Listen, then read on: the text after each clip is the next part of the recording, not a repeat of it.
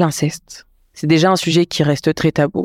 Très tabou auprès des enfants, très tabou auprès des adultes, et peut-être même encore plus auprès des hommes.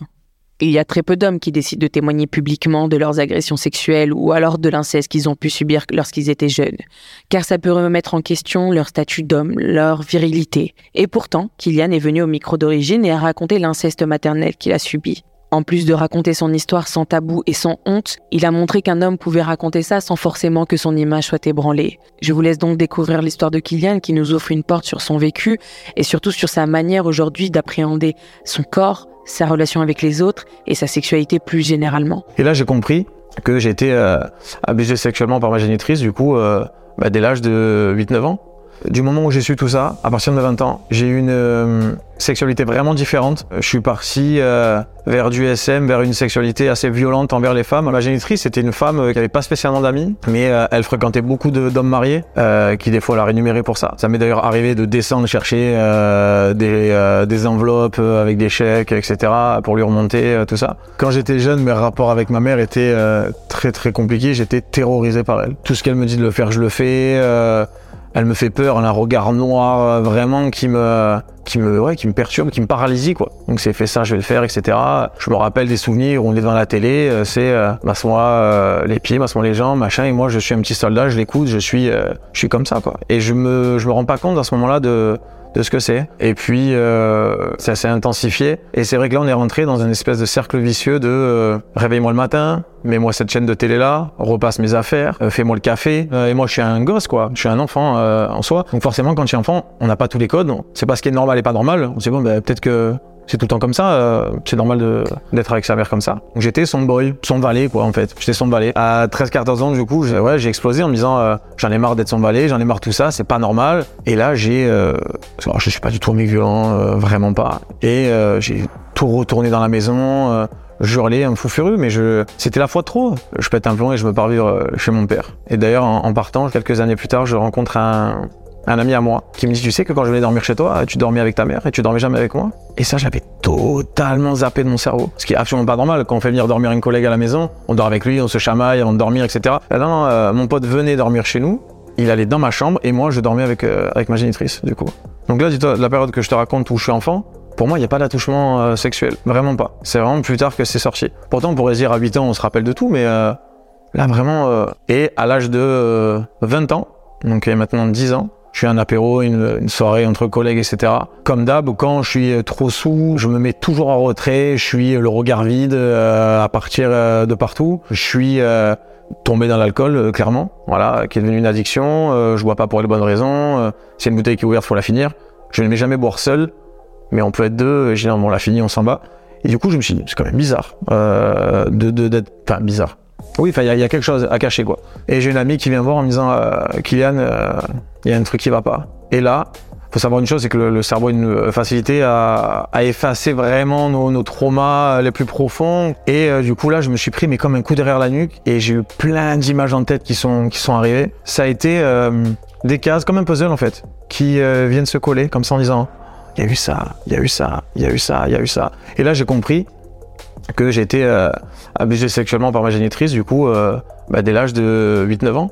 C'était entre mes 8 et mes 8 et mes 12-13 ans. On va dire qu'à partir de 14 ans, alors j'ai pas du tout la force d'un homme, mais c'est un peu plus. Euh... Mais j'ai eu des, des flashs de, de, où je me débat, où je me dis non, mais euh, c'est pas normal, euh, parce qu'à 13-14 ans, on commence un peu à connaître même sexuellement, euh, au moins la masturbation, etc. Donc là, je me dis ah, c'est ma génitrice, je comprends pas, c'est pas normal quoi. Mais euh, on se laisse quand même aller parce que je suis un gamin en fait, je suis un enfant, donc je ne, sais pas si c'est normal ou pas ce qui se passe. Et moi, ce qui se passe, c'est très gore de dire ça, mais je prends du plaisir en soi à ce qui est en train de se passer.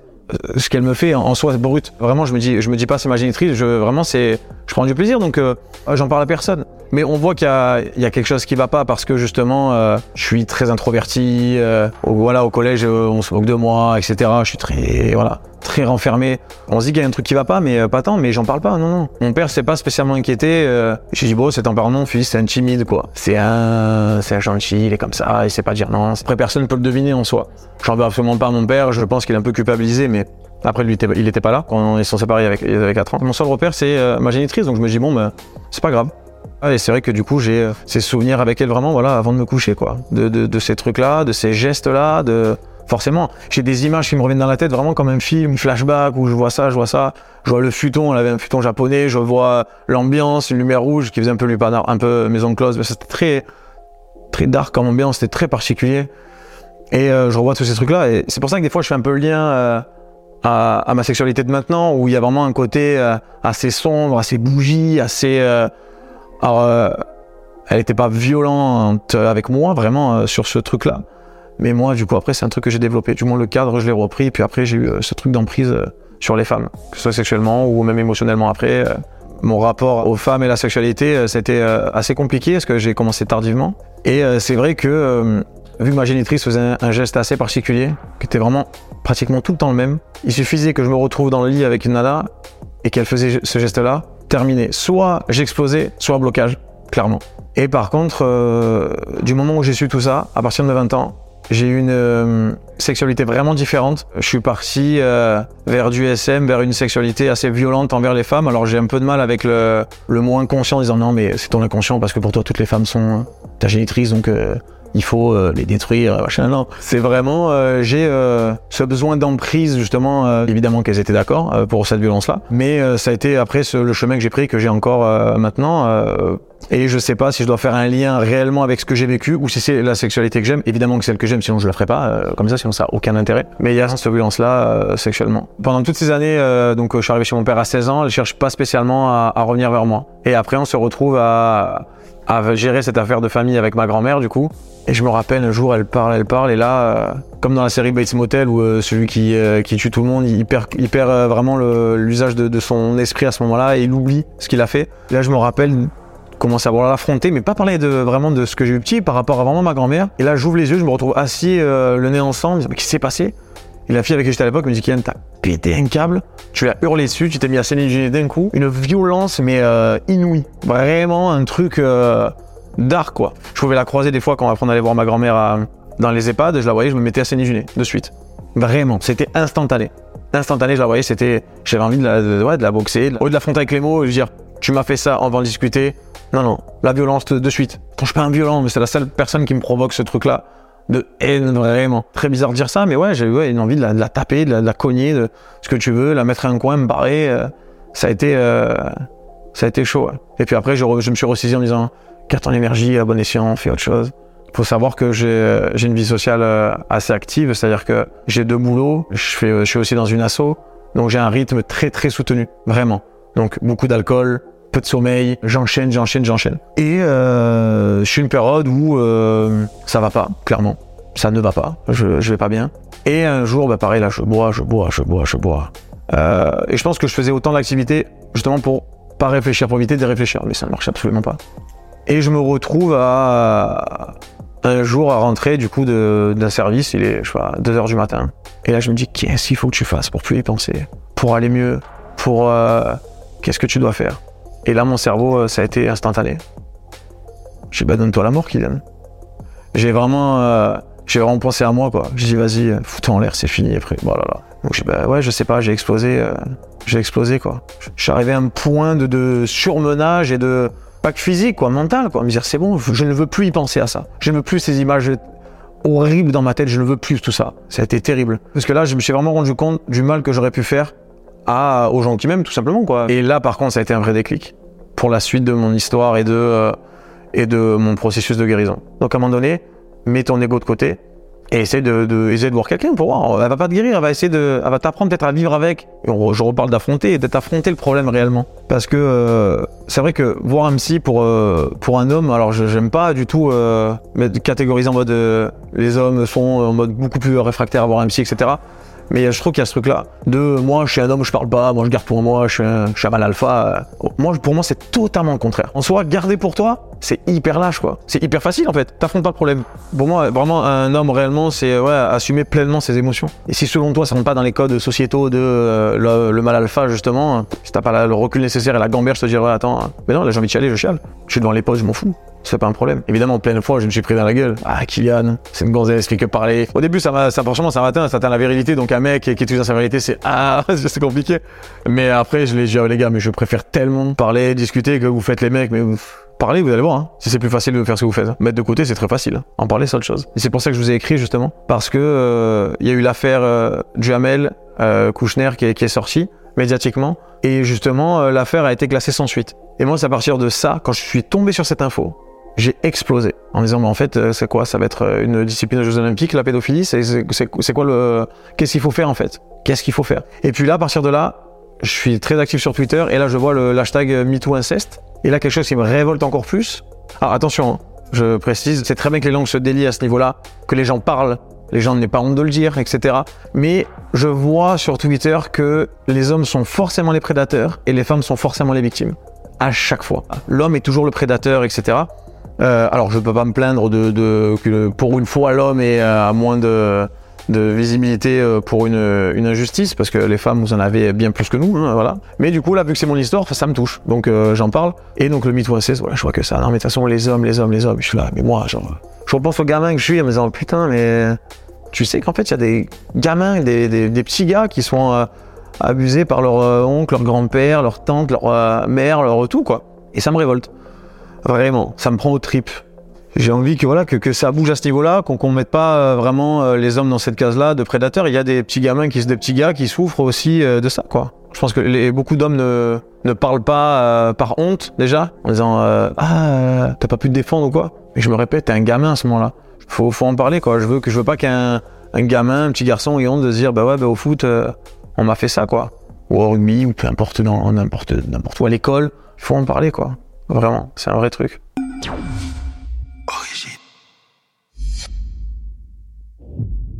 Kylian, on vient d'écouter ton histoire. Comment vas-tu depuis la publication de ta vidéo sur Origine il y a maintenant un peu plus d'un an? Bonjour Lucie. Euh, et comment je me sens? Je me sens euh, bien. Finalement, j'ai fait un post pour les un an du euh, témoignage. J'ai fait un petit peu un bilan et je me rends compte que euh, c'était euh, que du positif. Euh, j'ai eu quelques doutes parfois, comme espèce de sentiment de culpabilité, etc. D'exposer ces traumas, mais en fait c'était le but du, euh, du témoignage. Donc je me sens bien. Je suis content de l'avoir fait. J'ai eu euh, pas mal de personnes qui m'ont envoyé des messages. Dans mon témoignage, je parle de l'inceste que j'ai subi. C'est vrai que je parle aussi du fait qu'en tant qu'homme, on n'a pas souvent la parole à ce niveau-là. Même si après je nuance mes propos en sachant pertinemment que les femmes sont bien plus touchées par ça. Donc c'est vrai qu'on va dire, euh, si je te fais une échelle, sur euh, 1000 personnes, j'ai dû recevoir, euh, allez, euh, 998 euh, femmes et peut-être deux hommes. Donc euh, c'est très parlant. Et Les deux mecs qui ont osé me parler et me dire qu'ils avaient aussi subi ça, c'était un échange euh, très très fort et euh, j'étais très content qu'ils en parlent librement et que ça puisse les aider euh, à pas se sentir seuls, etc. Quoi. Tu as parlé de culpabilité tout à l'heure. Tu peux m'expliquer un petit peu ce que ça veut dire pour toi et pourquoi tu as ressenti cette émotion-là? J'ai ressenti ça parce que je trouve, à mon sens, qu'aujourd'hui, on peut faire un témoignage ou une interview pour tout et pour rien. euh, C'est-à-dire que, voilà, bon, euh, je minimise absolument aucun trauma, bien évidemment, chacun a sa sensibilité, etc. D'où le fait que j'ai reçu dans, des, dans les DM des, des gens qui ont subi mais, des choses atroces et horribles bien pire que le mien, même s'il n'y a pas d'échelle de la souffrance évidemment, mais un peu de culpabilité parce que je me dis ben ces gens-là qui ont vécu un truc horrible n'ont pas eu la chance que j'ai eue de pouvoir libérer euh, cette parole, ma parole, euh, ma vérité, ma vie. Ça a duré un temps parce que je, je, je sais qu'en retour, j'ai pu accompagner et aider euh, malgré tout pas mal de personnes et je suis venu vous chercher. Du coup, comme j'en parle dans le témoignage, euh, après l'affaire euh, Kouchner-Duhamel, j'étais révolté et là pour le coup, le message que j'ai envoyé était à plusieurs médias et euh, là il y avait une démarche thérapeutique de ma part. C'était il fallait que je lâche ça, il fallait que je crache man, etc. Mais je sais pas si tu te rappelles du message, je pense pas. Mais en gros je demande pas à être interviewé, je lâche juste le truc. Mais je me rappelle très bien, c'était moi qui l'avais ouvert en plus parce qu'à l'époque on n'était pas très très nombreux et je me rappelle très bien si. Et euh, effectivement, et ensuite donc euh, tu me réponds quelques semaines plus tard. J'avais vraiment totalement occulté ce truc-là. Enfin je l'avais fait, mais genre je me suis dit bon, ça me répondra pas. Et euh, tu me réponds, hyper gentil, hyper bienveillant, tu cherches à me joindre, et euh, là tu me proposes euh, d'en parler en vidéo. Donc là moi je suis totalement surpris parce que je me dis mais moi c'était pas le but de base quoi. Donc je contacte mes proches et euh, je contacte mes proches et qui me disent mais Kylian euh, pourquoi? J'ai mais en fait je suis quand même entre guillemets relativement en paix avec ça. Est-ce que retourner là-dessus, en parler euh, est-ce que ça va aider? Et puis après, je me suis dit, bah, en fait, sans prétention aucune, mais je me dis, ça peut aider d'autres personnes qui sont euh, qui ont vécu ça, qui ont honte. Les gens peuvent se dire, ok, bah, je suis pas seul, euh, genre euh, lui aussi, euh, ah c'est pas grave, c'est pas dramatique. Enfin, si, c'est dramatique, pardon, mais je veux dire, c'est pas, euh, on est plusieurs dans, dans le truc, quoi. Au final, voilà, il y avait euh, une démarche de de pouvoir euh, aider euh, aider autrui et les accompagner euh, tant que je peux. Après, je suis pas un professionnel, je suis pas un psy évidemment, mais je trouve qu'une oreille attentive et extérieure avec quelqu'un qui a vécu la même chose, c'est comment dire, c'est rassurant, quoi. Ouais, bien sûr. Et, et je pense que, donc, comme tu l'expliques très bien, il y a un truc aussi un peu de tu le fais pour toi, mais tu le fais aussi pour que ta voix puisse être celle de plein, plein d'hommes, par exemple, qui, ou de femmes, hein, qui n'oseraient pas parler. Je parle d'hommes surtout parce qu'il y a toujours ce truc dont on avait parlé, nous, pas mal en interview. On en parle moins quand c'est des hommes où les hommes ont peut-être tendance à moins avoir le réflexe d'en parler que les femmes, pour des raisons euh, qu'on connaît tous. Mais euh, du coup, c'est vrai que toi, tu as reçu des, des messages de gens qui vivaient la même chose. Comment tu as géré ça? Avant d'en répondre à ta question, il faut être quand même assez solide parce que, c'est-à-dire que de- pendant Ouais. L'espace d'un mois, Bah ouais. tu reçois je ne sais pas combien de messages d'amour, de, de félicitations. Il y a eu très très peu de négatifs. Je regardais même pas les, les commentaires, j'avais mes amis qui, qui s'en chargeaient. Moi, je voulais pas voir. Et euh, comment j'ai géré ça? Bah triste, euh, en colère, forcément, de me dire que ça existe bel et bien, qui euh, touche énormément de monde. Et j'ai même vu moi des gens de mon entourage au final que je ne savais pas, qui se m'ont dit, punaise, Kylian, j'imagine même pas tout ce que ça a sorti de moi, etc. Mais j'avais pas ce truc d'éponge en me disant, oulala, ça va t'enlever de la force, ça va être dur, etc. J'étais vraiment dans une démarche altruiste, sans faire le chevalier blanc, mais de, de me dire, bon, bah voilà, euh, écoute ces gens-là, ils ont cette chance-là, ils peuvent en parler. Et ce qui a aussi assez interpellé les gens au final dans ce témoignage, c'est que euh, il n'y a pas d'autoflagellation. Je compte mon histoire, je la raconte, et euh, voilà, j'avais peur un peu d'être trop dans le, dans le pathos, etc. Et euh, du coup, c'est vrai que c'était plus facile pour les échanges avec, euh, avec les gens. T'appréhendais un petit peu quand même euh, du moment où on a échangé ensemble pour la première fois, donc euh, à l'écrit, et du moment où t'allais euh, te voir en vidéo, c'est un moment que tu redoutais? J'appréhendais totalement. Alors déjà d'un point de vue esthétique, de me voir, genre c'est c'est pas de me voir déjà c'était compliqué pour moi au départ. Je me dis je veux, je veux pas me regarder, je veux que m'écouter. Je me rappelle, je suis allé manger seul au resto avant de faire l'interview avec vous. Je me suis dit mais qu'est-ce que tu es en train de faire? À aucun moment je me suis dit que j'allais pas le faire, mais je me suis dit tu te rends compte quand même, tu vas déballer euh, un peu ta vie. Puis je me suis dit il y avait des gens qui me connaissent que de façon superficielle, genre j'ai développé pas mal de choses me concernant. Enfin c'était c'était assez lourd quoi, mais euh, au final je me suis dit Yann fonce et euh, et puis vous avez été euh, tellement euh, gentil, bienveillant que ça s'est très très bien passé. Donc oui j'avais de l'appréhension et puis quand c'est sorti, euh, je l'ai vu une fois, je l'ai absolument pas repartagé sur euh, sur mes réseaux. Je les ai partagés je crois quand il y a eu euh, le million de vues et quand là pour les un an. Mais sinon je l'avais pas du tout partagé, mais je me faisais mentionner tous les côtés et de me revoir comme ça, c'est assez particulier comme sentiment euh, de se voir comme ça. J'ai eu de la peur certes, mais j'y suis allé et ça s'est très bien passé. Et tu disais tout à l'heure, tu avais un besoin thérapeutique de faire ce mouvement vers un média ou lequel pourrait te répondre. Est-ce que ça a marché? Sans dire que nous, on aurait pu t'apporter une thérapie, pas du tout. C'est juste, est-ce que de toi envers toi-même, ça t'a fait du bien et t'as trouvé dans cet exercice-là ce que tu cherchais en venant nous contacter au départ Bien sûr, bien sûr, parce que au final, je, parle euh, des autres en disant euh, je peux les aider, etc. Mais moi, d'échanger avec ces gens-là, ben, ça m'a fait du bien aussi, quoi. Je me suis dit bon, euh, ben, Kylian, effectivement, tu n'es pas seul. Plein de personnes ont vécu ça. Des gens le vivent mieux, d'autres moins bien. La démarche thérapeutique a été euh, totalement réussie parce que je me suis senti bien mieux après tout ça, après d'échanger. Après, j'ai eu un, un surplus, un moment forcément. Quand on est autant dans les échanges, et puis j'ai reçu vraiment pas mal de messages, donc j'étais euh, à un moment donné, j'en avais un petit peu marre. J'ai reçu des messages à 3 heures du matin. Ouais, euh, je comprends. Ouais, qui là, je vais m'envoyer en l'air, qu'est-ce que je dois faire? Et moi, j'étais là, je- Ouais. je, me suis dit, mais c'est- c'est, je sais pas, moi, je, je peux pas t'aider. Enfin, je peux t'écouter, je peux, il y a des gens que j'ai Un peu appelés. submergé, ouais. Resté une heure au téléphone des gens que je connaissais pas. Ah oui Bien sûr, mais c'était, c'était génial. Et puis, bien sûr, mais après, ça a aidé pas que eux, ça a aidé aussi moi, bien évidemment. Bien évidemment. Il n'y a pas que, euh, que de l'altruisme là-dedans. une démarche aussi égoïste, effectivement, de faire ça. Et euh, ça m'a beaucoup aidé. Donc, euh, j'en suis euh, très content et très reconnaissant aujourd'hui. Et comme on a gardé contact après l'interview, moi je sais que tu avais le projet de te servir de ton histoire pour aller un peu sensibiliser auprès des plus jeunes. Est-ce que c'est quelque chose que tu avais déjà en amont de l'interview ou c'est quelque chose qui est né après, après que tu aies remarqué qu'il y avait vraiment beaucoup de gens qui s'intéressaient à ton histoire et au sujet? Alors non, c'était pas du tout avant. J'avais pas du tout cette cette démarche là. Mais après l'interview, du coup, il y a la télé, il y a la radio, il y a même un podcast qui m'a contacté et euh, j'ai tout refusé, que ce soit euh, Énergie 12, France 5, C8, euh, Ah ouais, voilà, parce que je voulais pas être une espèce de, de figure médiatique de l'inceste, etc.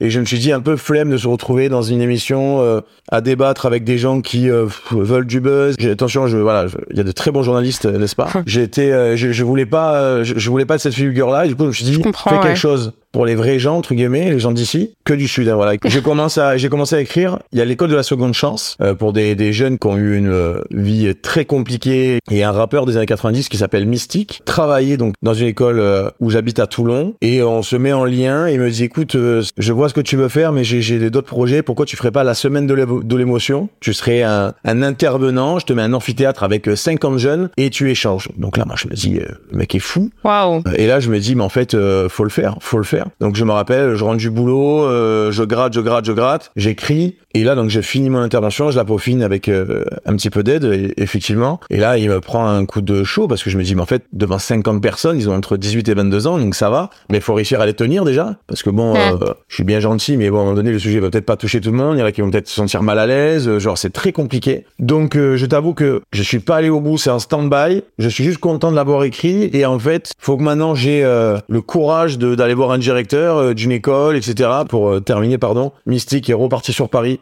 On n'a pas pu, euh, Ok. on n'a pas gardé contact. Faut que j'aille voir un directeur, mais bon, je, je me dis, est-ce que j'ai la légitimité moi d'arriver avec mon histoire pour dire bonjour, j'ai fait ce témoignage-là, j'ai écrit euh, une intervention auprès des jeunes sur les émotions, je veux briser des codes, je veux euh, un peu euh, pas les éduquer, mais genre, rencontrer la jeunesse et, euh, et discuter, et échanger avec eux, parce que c'est quelque chose qui, qui va me plaire et je veux surtout voilà tomber dans le cliché pour débattre, pour échanger avec eux, voir comment ils pensent aujourd'hui. Après, j'ai l'impression que ça revient beaucoup, toi, à la question de légitimité, mais je pense que pour le coup, tu peux aussi diriger auprès d'associations, de parler de ton histoire. Tu sais, des fois, ça fait du bien d'entendre des gens qui mettent des mots euh, sur des traumas qu'on a pu vivre quand nous-mêmes, on n'arrive pas à mettre des mots dessus, tu vois. Donc, je me dis que rien que des gens qui pourraient t'entendre, des jeunes ou des moins jeunes, euh, tu vois, ça serait déjà un pas énorme, et juste par ton histoire, sans parler de d'avoir quelque chose à apprendre ou t'as ta légitimité parce que c'est ton histoire de toute façon. Oui, bien sûr. Bah, tu sais, le, le témoignage a été euh, diffusé à l'école de la seconde chance devant une dizaine de jeunes. Il y a eu des super retours, il y a eu pas mal de questions. Donc je suis encore en lien avec la personne, une des personnes qui est là-bas, qui m'avait marié avec Mystique. Elle me dit, bah, ça serait bien que tu viennes, ça serait bien. Donc je pense que c'est quelque chose que je vais faire, euh, que je vais faire. Il fallait aussi du temps pour digérer parce que, comme je te dis, c'était, c'est beaucoup, beaucoup de, de on remue. euh, Ouais, bien c'est sûr. assez, euh, voilà, j'avais un petit peu besoin de poser. C'est et, éprouvant. et Mm. j'écris, je commence à écrire un livre euh, qui a en fait rien à voir avec le sujet, mais pour te dire à quel point le sujet m'a, je l'ai quand même vachement essoré, c'est que euh, dans mon livre je vais parler euh, des femmes et de l'amour et du couple, et je fais donc c'est moi, hein, c'est ma vie, et en fait il y a euh, peut-être juste un chapitre sur mon enfance et ce que j'ai vécu, et même en écrivant ça j'étais là genre t'es fatigué, j'étais bon vas-y, euh, voilà, pas tourne la page parce que non ça fait partie de moi et ça changera jamais. C'était euh, c'était beaucoup d'un coup et euh, Ouais. je me dis mais là je suis en train de digérer le truc, je vais même bien digérer évidemment, mais maintenant je voilà je vais être prêt à reparler et à en parler avec les jeunes, ça serait ça serait génial pour moi, pour eux, tout ça quoi. Et j'aime pas trop ce terme, mais est-ce que toi tu dirais qu'aujourd'hui tu réussis à être en paix avec ton histoire? Euh, oui. Je pense que je suis en paix avec ça. C'est grâce, du coup, ben, forcément, au témoignage où je pars de fuite dans le témoignage. C'était toujours facile de, j'en parlais avec des proches. Euh, si malheureusement je buvais un petit peu trop, ça ressortait. Là, le coup de, d'en parler avec beaucoup de gens, de le- l'exposer, euh, à plein de personnes, etc.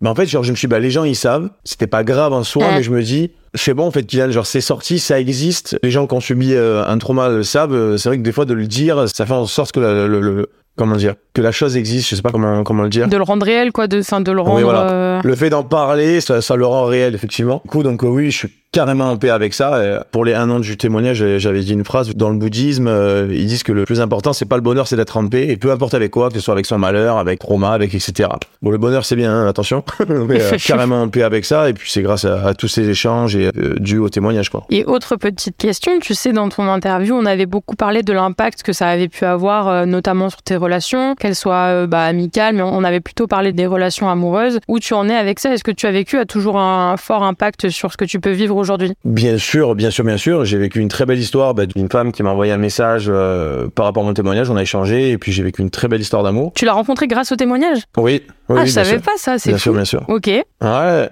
grâce au témoignage, du coup, on s'est mis à échanger. On s'est vu et puis voilà, j'ai vécu une, une superbe histoire d'amour, vraiment, qui m'a marqué. Donc merci aussi au régime Waouh, pour je savais pas du tout ça, mais c'est beau, c'est beau. Ouais, et puis euh, alors après pour être un peu plus dans le cru entre guillemets, on parle assez brièvement de ma sexualité dans le témoignage. J'ai reçu pas mal de gens qui étaient en culpabilité aussi, qui me disaient mais euh, moi aussi j'ai une sexualité déviante, euh, mais ça me rassure, etc. Et moi je rassurais de suite les gens. Je fais alors attention, euh, t'as pas une sexualité déviante, tu as ta sexualité. C'est-à-dire que quelqu'un peut être euh, très excité d'un missionnaire devant Plus belle la vie pendant un quart d'heure et quelqu'un d'autre va être excité exactement pareil d'une séance BDSM Ouais. quoi. Et j'ai essayé de, de un peu désamorcer la, la chose en disant, euh, ben en fait c'est pas T'as grave. ouais. C'est pas bien grave. Tu as le droit de d'aimer ça ou d'aimer ça, peu importe, c'est ta sexualité, ça t'appartient, c'est à toi. Tant qu'il y a du consentement, on peut tout faire. On peut tout faire. Et c'est très large, vraiment. Ouais. Ça m'a permis de vivre une, une très belle histoire, effectivement. Après, euh, j'ai ma, ma vision de voir les choses, ma vision de voir le couple, ma vision de voir l'amour, euh, etc. Ça n'a pas bougé, ça alors? Non,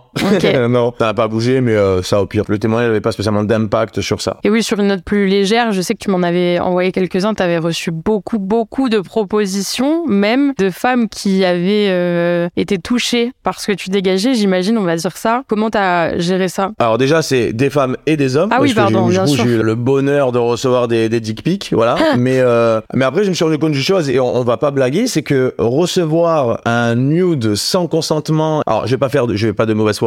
Évidemment, je suis hétérosexuel. Recevoir des nudes de, de, de femmes, c'était quand même agréable, on va pas se mentir. Mais effectivement, j'ai reçu des demandes de, de séances BDSM, de donc euh, que ce soit des hommes, des femmes, etc. Je trouvais ça assez surprenant et assez couillu. Dans le témoignage, euh, ça doit être 10 secondes dedans et euh, évidemment que je développe pas. Ça a suffi. Bah écoute, euh, ouais, et j'ai reçu ouais, des, des demandes complètement folles, complètement folles, mais c'est même pas folle en fait, c'était la sexualité de certaines personnes qui aimaient ça, ça ou ça, etc. Ça m'a permis aussi, euh, voilà, effectivement, j'ai vécu une belle histoire d'amour, mais j'ai aussi rencontré, euh, j'ai pu faire euh, quelques séances aussi grâce à ça. Où effectivement, comment je l'ai reçu, c'était c'était rigolo, comme tu dis, c'était fun, c'était marrant quoi. Quand j'ai dit voilà, je suis pas intéressé, etc. Il y avait jamais, eu- je me suis jamais fait harceler, on m'a jamais, euh, Oui, c'est pas aller trop loin. Oui. jamais de la vie, à part vraiment recevoir sans rien demander. Ça, c'est important de le dire parce que effectivement, ça arrive souvent.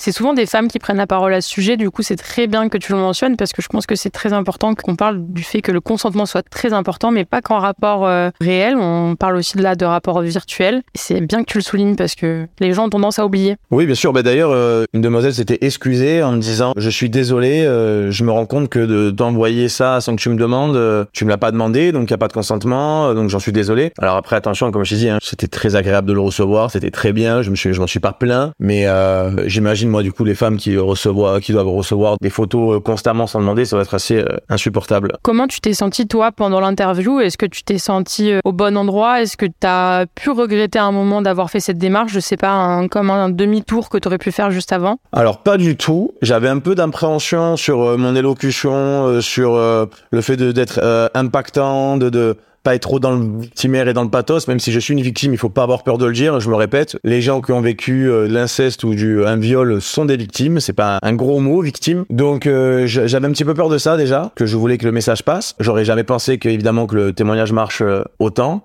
si je puis dire. En fait, ce qui est assez perturbant, c'est que je me suis retrouvé face à, à toi et à ta camarade. Charlotte. Ouais, Charlotte qui était derrière la caméra. Charlotte, exactement. Et je me suis dit, c'est la première fois de ma vie où vraiment, parce qu'il y avait des questions assez, euh, comment dire, pas pointues, mais euh, t'avais quel âge, et là quel âge, et là quel âge. Et je me suis rendu compte de la chronologie. Uh-huh. Mais en fait, vu que le cerveau euh, occulte, donc on parlait de, de mémoire sélective et traumatique, je me suis rendu compte que, bah, en fait, genre, j'étais totalement perdu dans la chronologie. Et quand je suis sorti, ça m'a fait ni du bien ni du mal. J'étais totalement Ouais, perdu comprends. totalement désarmé. Je me suis dit, oh là là, mais alors attends, mais là c'était, mais c'était pas cette date-là, mais là c'était pas là, là c'était pas là. Je suis, oh là là. Ouais, t'as eu l'impression d'avoir dit n'importe quoi. ouais. Ouais, ouais, vraiment. Et puis, au final, c'est. euh, Alors, attention, euh, Charlotte a fait un travail extraordinaire. Je trouve que c'est Charlotte qui a fait le montage, c'est ça? Ouais, c'est ça. Parce que euh, moi, je me suis dit, au final, on a parlé euh, longtemps.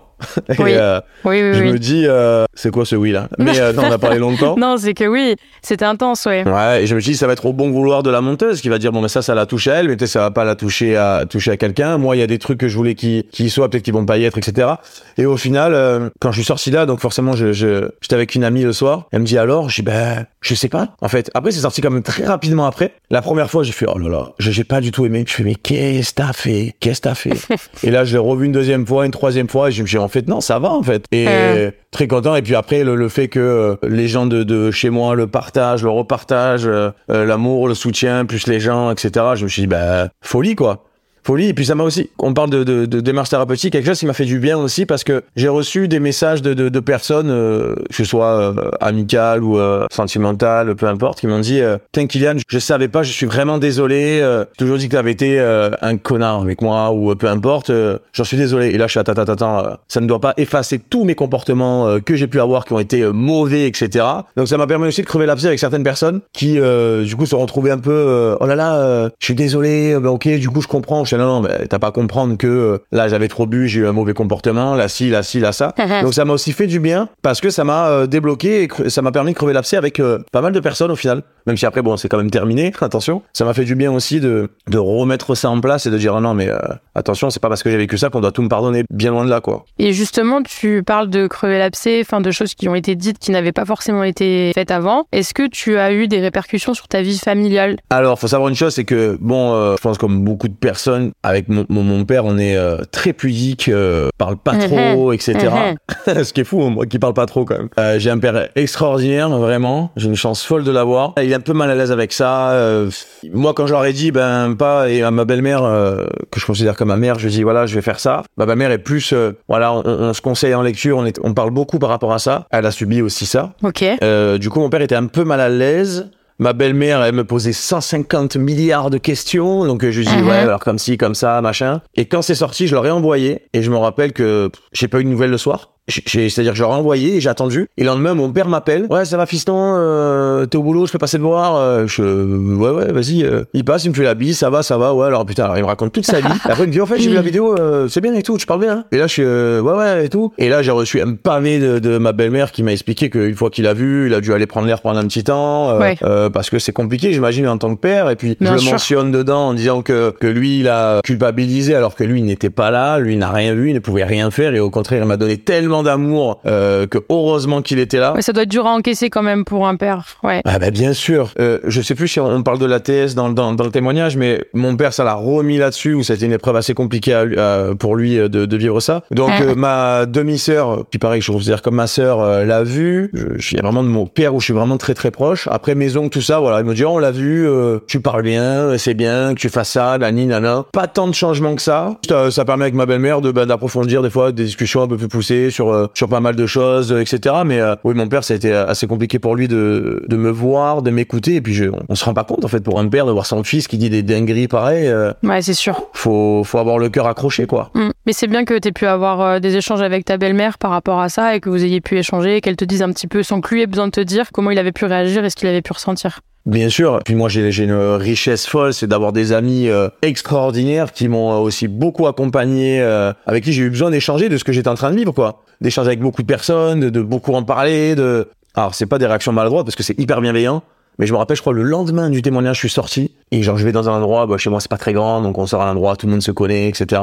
Et donc là, je vois des gens qui ont une tête un peu d'empathie, qui prennent dans les bras, qui me disent, je suis désolé, je suis là, mais c'est pas du tout ce que je veux, quoi. Je reviens, Ouh là là, oui. Tout ce que tu détestes, ouais, je comprends. Ouais, je viens, on en parle frontalement, dis-moi alors ça, oui, ça, non, euh, qu'est-ce que t'en as pensé, euh, voilà. Et puis il y en a, comme je t'ai dit tout à l'heure, euh, qui m'ont dit, euh, ben, moi aussi j'ai subi ça. Ça m'a permis aussi de, de, de me rendre compte que je pouvais toucher tout sexe, euh, tout âge. J'ai reçu des messages de- d'Afrique du Nord aussi, j'ai reçu des messages de, Canada, de, de- Waouh. de, de partout. Et des gens qui, euh, par exemple, quand je suis dans l'événementiel, qui sont euh, patrons de, de, gros festivals, qui m'ont dit, j'ai vu ton témoignage, j'ai envie de recommencer à, à aller voir un psy, de reprendre une thérapie, ça m'a tellement aidé. Euh, D'ailleurs, je vais te raconter une petite anecdote très rapide sur euh, une rencontre que j'ai faite. Je suis en soirée avec quelqu'un, enfin avec du monde, pardon, et donc euh, on on se connaît pas tous, on échange, on parle, on parle, et là un mec fume une clope dehors, je vais avec lui, on discute. Et là, le mec, il m'a choqué et surpris, mais j'ai adoré la démarche parce que je, je, je suis ce type de, de gars-là. Et en gros, euh, il me dit ouais, euh, tu sais, euh, bon, il était un peu éméché, hein, certes, mais c'est pas grave. Il me dit euh, j'ai été euh, attouché par euh, par un prêtre pendant des années. Et moi, il me dit ça. Donc je me dis, bah, un homme qui a subi des attouchements sexuels et qui en parle comme ça au lit- aussi librement, etc. C'est vrai que c'est quelque chose qui est pas très compris ça au final. On se dit mais attends comment ça Tu connais pas quelqu'un, t'en parles aussi librement, c'est ta vie, t'as besoin de te plaindre, tu prends du plaisir à te lamenter. Pas du tout. C'est que ça fait du bien d'avoir juste quelqu'un qui te connaît pas et tu lâches quoi. Et on a échangé mais, Mais il l'a fait parce qu'il avait vu ta vidéo ou pas oui, du oui, tout bien sûr. Oui, oui, j'ai oublié ce, ce truc-là. Effectivement. Il a vu ma vidéo. Et là, il m'en parle. Et là, je dis, waouh, mais c'est trop bien que tu m'en parles comme ça. Et il me racontait tout. Et j'ai trouvé ça génial que déjà en tant qu'homme, il ait euh, le courage de, de, de, m'en parler, de pas avoir peur de mon jugement. Bah, après, il savait qu'il en parlait aussi, j'imagine. Mais, mais c'était un super échange. Et puis, on a, on a vu, on a eu pas mal de similitudes. Du coup, euh, tombé malheureusement euh, dans, dans, dans la drogue, dans l'alcool. euh, il a réussi à s'en sortir aujourd'hui, Dieu merci. Ça m'a permis d'avoir des échanges vraiment fous. voilà, plus amical et plus, moi, un niveau de la famille, pas spécialement d'impact, disons. Et tu sais, pendant l'interview, tu utilisais le terme génitrice. C'est toujours le mot que tu utilises quand tu parles de, de ta génitrice? Totalement. Et d'ailleurs, ce qui est incroyable, c'est qu'elle est venue voir sur mon lieu de travail il y a un mois, je crois. Je crois pas que je t'en avais parlé. Non, pas du tout. En fait, euh, bon, je travaille dans un bar et j'arrive et un collègue il me dit euh, Kylian, il y a une dame qui est venue pour toi ce matin. Et là, je me dis une dame, cool. Et après il me dit non non mais euh, je sais pas, avait l'impression de te connaître. Moi je ok très bien. Il me dit bah elle revient vers 14 h Mais moi je suis à 12 000 km d'Imagine XL quoi. Et là j'attends Kylian, je lève la tête et je tombe sur elle nez à nez. Waouh, Donc là autant te dire que j'ai le cœur à 100 000, je suis en PLS. tu m'étonnes. Et elle me dit, euh, ça va mon fils? Ah. Je fais, mais c'est lunaire pour moi. Je me dis, non. Et là, je la regarde, je fais, qu'est-ce que tu fous là? Ah bon, on m'a dit que tu travaillais ici. Ok. Elle me dit, bon là, j'ai pas le temps, mais la prochaine fois, euh, je prendrai place. Je suis, non, mais en fait, non, je peux y aller, il y a pas de problème, quoi. Et le problème, c'est quand même dans un bar, donc je peux pas, Mais euh, tu vois, dire à quelqu'un d'aller dehors, c'est un peu compliqué, etc. Il y a du ouais, monde. bien sûr, tu peux pas t'exprimer comme tu le ferais si t'étais hors taf, quoi. Effectivement, donc là c'était un peu une prise d'otage. Je pense qu'elle le savait qu'elle qu'elle faisait. Elle est pas revenue, mais genre euh, un ex elle est revenue et je lui ai dit euh, qu'elle mette plus un pied ici. euh, je ne veux pas la voir. Donc après bon, je l'ai plus revue depuis. Donc euh, pour répondre à ta question, effectivement, je dis toujours génitrice ou je l'appelle par son prénom. En fait, ce qui est fou, je me suis rendu compte qu'après le témoignage, quand j'y pensais, c'était vraiment très intense. J'étais vraiment euh, dans les bas-fonds, etc. Maintenant, quand j'y pense, c'est c'est moins hard, je trouve. Alors, je suis pas bien, etc. Mais c'est là que je me rends compte que le témoignage m'a beaucoup aidé et m'a- m'a permis de, ça m'a quand même permis de, de Ouais. vraiment avancer, quoi. Mais après, en soi, j'en parle plus spécialement, quoi. Je suis très contente d'entendre ça. Mais donc tu sais pas du tout ce qu'elle te voulait en venant te voir au bar. euh, elle t'a pas expliqué pourquoi elle venait te voir? Absolument pas. En fait, le problème, et les, les gens euh, vont se reconnaître là-dedans, c'est que le- les victimes euh, ont peur de parler à leur euh, agresseur, dans le sens où il y a il y a un déni de la part de la personne en face, quoi. Mm. Et en fait, on n'a pas envie d'être dans ce truc-là, donc on n'en parle pas. Moi, j'ai abordé une fois le sujet à, à l'enterrement de ma grand-mère, euh, où elle vient me parler. Euh, j'ai dit, tu sais très bien ce que tu m'as fait, on va pas parler maintenant. hein. Et elle me dit très ironiquement, mais qu'est-ce que je t'ai fait avec un sourire? Et après, je me suis dit, bah ça là, je lui explose la tronche contre le trottoir, ou soit tu tu tu euh, tu bah tu traces ta route, c'est ce que j'ai fait. Donc non, je pense que je sais pas dans quelle démarche. Étant, elle voulait, mais je te le dis très sincèrement, et c'est pas une vanne. Je pense que vraiment, elle est venue en mode, euh, mon fils va, c'est bien, il me sert un café, tout va bien, c'est cool. C'est lunaire comme, euh, mais je, je sais pas, je sais pas du tout. Et puis c'est pas grave. Et puis je- j'espère qu'elle reviendra plus. Et je pense que, vu comment j'ai parlé à son ex, euh, je pense qu'elle reviendra plus. J'espère du moins. Et elle, elle avait pas essayé de te contacter après l'interview? Non, alors. Tu sais pas si elle a vu la vidéo. Alors, je te dis non, mais d'un côté, j'ai bloqué son numéro, voilà, donc j'en sais rien, mais euh, je sais pas si elle a vu la vidéo. J'en ai aucune idée, aucune idée. D'accord. C'est pas une dame qui est assez branchée, mais après, comme tous les tontons et euh, tatas sont sur Facebook, euh, le temps est lié et elle a pu euh, tomber dessus, c'est possible. Et puis là, quand elle m'a vu, euh, c'était pas le moment, et j'imagine que si vraiment elle était remontée, elle m'en aurait quand même parlé. Mais j'avais, ah, par contre, j'avais cette appréhension, par contre. Ouais, ça je comprends. Tu m'en avais parlé, il me semble. Ouais, je me suis dit, mais en fait, elle va tomber dessus, qu'est-ce qui va se passer, etc. Et euh, je me retrouve à mes voisins qui ont été là, qui ont été une deuxième famille pour moi, qui m'ont accueilli à bras ouverts, etc. Euh, eux m'ont envoyé un message en me disant, mais euh, tu sais, Kylian, quand tu venais manger chez nous, tu me disais, euh, vous dites que maman elle est gentille, mais en fait, vous, vous, vous savez pas tout. Mais moi, je, je savais pas que j'avais des, des, des dingueries pareilles à 8 balais. Enfin, genre, Bah tu te souviens pas Bah oui. ah, eux l'ont vu, ils ont été extrêmement touchés, ils ont dit, mais en fait, on comprend mieux. Tout le monde a, a compris pas mal de choses. Mon rapport à l'alcool, mon rapport aux femmes, mon rapport à tout ça, blablabla. Ça fait du bien ça, non? Oui, bien sûr, mais comme je te dis, ça excuse pas tout, quoi. C'est un peu trop facile, quoi. Mais oui, après, effectivement, on se sent un peu plus compris. euh, Ouais, bien sûr. Si euh, dans trois jours, je prends une cuite et que suis insupportable, Ouais. c'est pas parce que j'ai subi ça, c'est parce que je suis insupportable. Oui. tu vois Ouais, faut pas tout mettre sur le dos non plus. Effectivement, ça, ça explique certains comportements Non, en fait. non, c'est beaucoup trop facile. Et ça fait du bien de, de sentir que ça peut parfois comprendre et, Voilà, exactement, ça explique. et pas donner du crédit à ça parce que ça reste différent, mais que oui, les gens peuvent comprendre d'où ça peut venir. Juste ça. Oui, bien sûr, c'est ça. Et toi, du coup, au niveau de tes projets, donc là, tu m'as parlé d'un projet d'écriture. T'en es où? Pour te donner une ordre d'idée, je te dis le titre, mais pas pour dire le titre, mais pour- parce que ça a une histoire aussi. Au-delà du, du- de la personne détestable, même si je la connais pas personnellement, euh, Nicolas Bedos a réalisé deux films que j'aime énormément, qui est Monsieur et Madame Adelman et euh, La Belle Époque. Et les deux euh, personnages principaux euh, dedans s'appellent Victor. Et je me suis dit, Victor, Victor, euh, ça commence par VICT comme victime. Ça commence par VICT comme euh, victoire aussi. Euh, du coup, je me suis dit, il faut que j'appelle ça victoire. Et puis, euh, je t'avais parlé dans le message de, de, de Charles Bukowski, qui est un philosophe, qui en gros dit que l'alcool est à la fois s'amuse et son combustible. Et je pense que moi, je peux mettre l'alcool et les femmes pareil, dans le sens où l'alcool est à la fois euh, m'amuse et mon combustible, et les femmes c'est pareil. Et du coup, je me suis dit pourquoi pas appeler le bouquin euh, Victor et ses muses, dans le sens où euh, bah voilà, en fait, Victor, comme je dis, bah, le prénom de, de ce personnage de film de, de Bedos, Mhm. et voilà, ça commence par victime, etc. Donc en gros, je, je parle de mon enfance, et en fait, en gros, pour arriver à mon rapport à l'amour, mon rapport aux femmes, mon rapport au couple, un petit peu tout ça, quoi. Donc euh, j'écris, j'écris, après, tu sais, je suis pas un mec qui écrit énormément, je dois faire 12 fautes par mot, mais je veux dire, euh, il y a des fois, je suis inspiré, je vais voir quelqu'un, si je vois une euh, une femme par exemple, je vais la voir, même si c'est platonique évidemment, je vais l'écouter parler, l'écouter parler, l'écouter parler, et bien après je vais écrire, je vais écrire. Donc ça va inspirer. Donc il y a des mois où je vais beaucoup écrire, là, mais c'est la disette totale. Donc je me dis que c'est un projet euh, qui peut-être verra le jour, j'espère ou pas, ou peut-être sera que pour moi, mais euh, dans dans quelques années, j'imagine. Tu verras bien, ouais. Mais oui, ça, ça fait un bien fou aussi, mais ça, euh, comment dire? Ça, mais je pense aussi, oui, au final, parce que ça m'a quand même pas mal rassuré. Comme je dis, euh, je suis là à faire le cheval à blanc, dire oui, les gens étaient rassurés de me voir, etc. Mais moi, quand je parlais à des gens, ça m'a fait un bien fou aussi de me dire, en fait, oui, euh, ça m'a conforté dans ma façon de penser sur certaines choses, etc.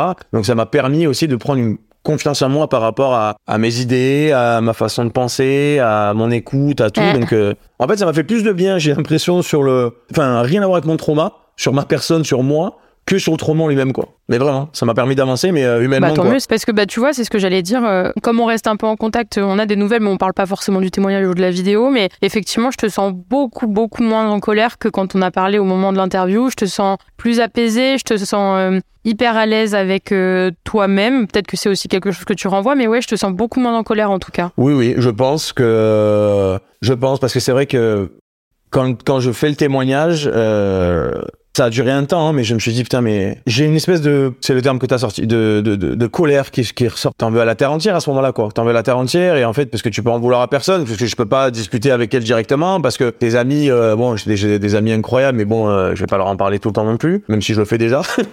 Donc oui, effectivement, je me sens, je me sens bien mieux parce que, ben, comme je dis, j'ai pris beaucoup d'un coup. Ça a été dur, mais ça a été aussi très très euh, bénéfique par la suite. Donc oui, je me sens euh, bien plus apaisé aujourd'hui, oui, par rapport à, au trauma du moins. Bon, en tout cas, je suis très contente d'entendre tout ça et euh, je te souhaite beaucoup de réussite dans tes futurs projets. Quand tu seras prêt, écoute, si tu cherches quelqu'un à qui de faire lire tes débuts de page, je serais ravie de te donner mon avis. En tout cas, euh, merci, Merci à à toi, toi, Kylian, et prends soin de toi surtout. Et euh, continue dans cette voie. tu, es, tu es sur le, le chemin de, de l'apaisement total avec soi-même. Donc, C'est euh, gentil, Lucie. Merci beaucoup à toi pour ta bienveillance. C'est vrai qu'on en parle souvent et je vous mentionne euh, assez régulièrement, mais vous avez été euh, très cool, très gentil. Et puis c'est vrai qu'on continue un petit peu à échanger. Et, euh, merci pour tout ça, quoi. Merci de, de, suivre et de euh, d'avoir aussi une oreille attentive parfois, parce que tu m'écoutes aussi sur mes des fois quand je peux te raconter des trucs de ma vie aussi. Donc merci à toi et merci à vous surtout. Bah, plaisir partagé parce que tu sais, souvent, c'est mon travail, mais quand on vous écoute, on se nourrit aussi beaucoup de tout ce que, de tous ces échanges-là, effectivement. Moi, tu sais, à l'époque, j'étais, euh, on va dire, euh, c'était dans mes premières interviews avec toi, donc ça m'avait beaucoup marqué aussi parce que euh, c'était dans les premiers. Effectivement, euh, c'est un échange qui est tellement riche, t'es dans une bulle avec quelqu'un, donc ça, forcément, ça crée un lien. Donc je suis très contente, je suis d'autant plus touchée de t'entendre comme ça aujourd'hui et de me dire un peu ce que tu es devenu. Bah, merci en tout cas. Et si je peux me permettre, Permets-toi. J'habite à Toulon. J'habite à Toulon. Je suis bénévole dans une asso. Si des gens qui écoutent le podcast sont de Toulon et veulent bien faire des dons, c'est avec grand plaisir qu'on les euh, qu'on les recevra. Voilà. Ça s'appelle Toulon Solidarité 83. Explique un petit peu comme ça si jamais. voilà, euh, on fait des marottes deux fois par semaine. On a besoin de bouteilles d'eau, on a besoin de euh, boîtes de conserve, de compotes, de gâteaux, de couettes, plaids, etc. Donc, euh, si jamais euh, des gens ont, peu importe quoi, que ce soit une bouteille d'eau, que ce soit la moitié d'une bouteille d'eau, peu importe, on peut me contacter pour pour ça, quoi. Ça serait ça serait incroyable et adorable. Bah, merci beaucoup, Kylian. Prends soin de toi et je te dis à très vite pour avoir des nouvelles un peu sur la suite. Merci encore, Lucie, Merci à toi. et à bientôt. Au revoir.